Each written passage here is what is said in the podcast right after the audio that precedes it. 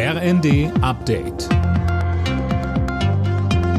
Stündlich neu. Auf den Punkt informiert. Ich bin Gisa Weber. Guten Tag. Bei Ermittlungen wegen Korruptionsverdachts im EU-Parlament hat die belgische Polizei mehrere Verdächtige festgenommen.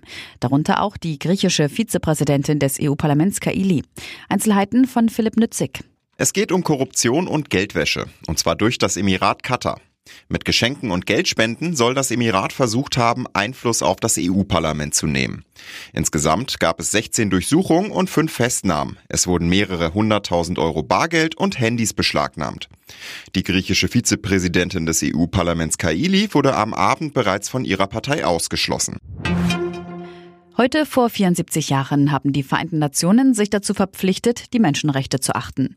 Bundespräsident Steinmeier hat daran erinnert, dass diese Rechte jedem zustehen, unabhängig von Geschlecht, Religion oder Herkunft.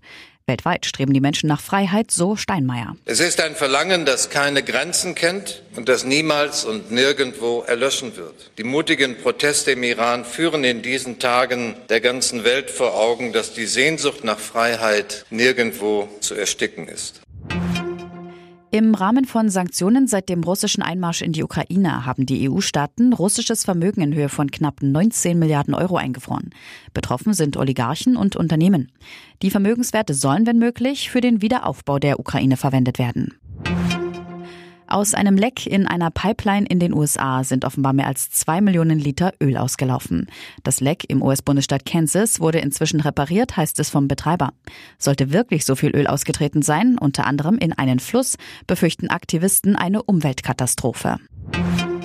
Und bei der Fußball-WM in Katar stehen heute die letzten beiden Viertelfinals an. Marokko trifft um 16 Uhr auf Portugal. Vier Stunden später ist Anpfiff zur Partie zwischen England und Frankreich.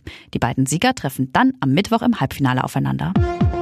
Alle Nachrichten auf rnd.de